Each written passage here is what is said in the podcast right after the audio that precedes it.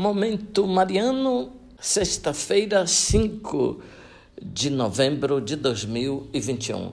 Querido irmão, querida irmã, alegria poder comunicar com você. Estamos iniciando mais um Momento Mariano, o nosso encontro com a palavra de Deus.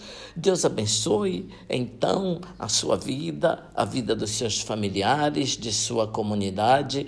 Deus esteja então abundantemente presente na sua vida, meu irmão, minha irmã, e que a palavra que ele pronuncia do céu seja uma luz para os seus passos, iniciando, portanto, a trazer para você alegria e muita paz.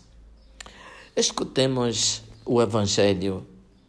Naquele tempo, disse Jesus aos discípulos: um homem rico tinha um administrador que foi acusado de esbanjar os seus bens. Ele o chamou e lhe disse: Que é isto que ouço a teu respeito? Presta contas da tua administração, pois já não podes mais administrar meus bens. O administrador então começou a refletir: O Senhor vai me tirar a administração, que vou fazer? Para cavar não tenho forças, de mendigar tenho vergonha.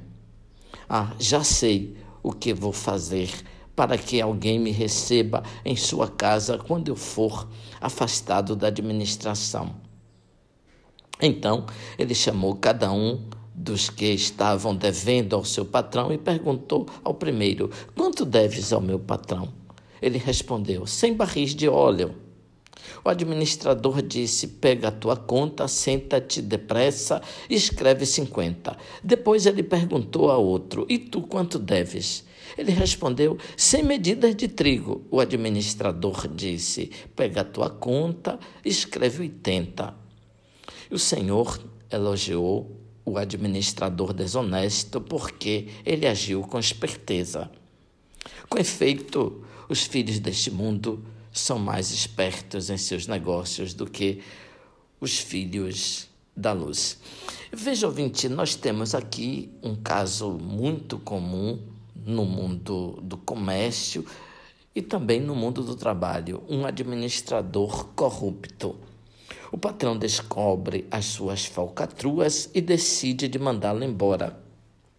O administrador começou a pensar o modo para superar a crise calculou bem as alternativas e, na sua total ausência de ética, decidiu, pelo próprio interesse, fazer amigos para continuar a sobreviver. Jesus elogiou a esperteza daquele administrador, dizendo que os filhos deste mundo são mais espertos em seus negócios do que os filhos da luz. Ouvinte, o que quer dizer então o Evangelho? Com essa expressão de Jesus. Na ação evangelizadora, deveremos ser muito mais inteligentes e eficientes, muito mais rápidos do que os homens comuns no seu trabalho cotidiano.